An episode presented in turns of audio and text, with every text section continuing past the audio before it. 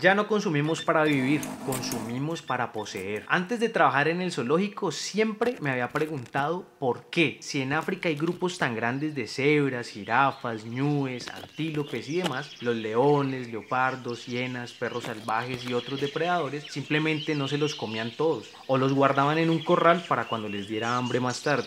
Algunos expertos dirán que mi argumento no estaba del todo bien, que en realidad consumen hasta la saciedad, a tal punto que luego de comer 30 kilos de carne de un solo tirón, al león no le queda otra que dormir durante días. Sin embargo, seguía sintiendo que aun si así fueran las cosas, eso era muy distinto a lo que hacemos los humanos. En la antigua Roma, la aristocracia comía hasta la saciedad durante las fiestas, pero al no querer dejar de consumir, se inducían el vómito para seguir comiendo durante horas o incluso días.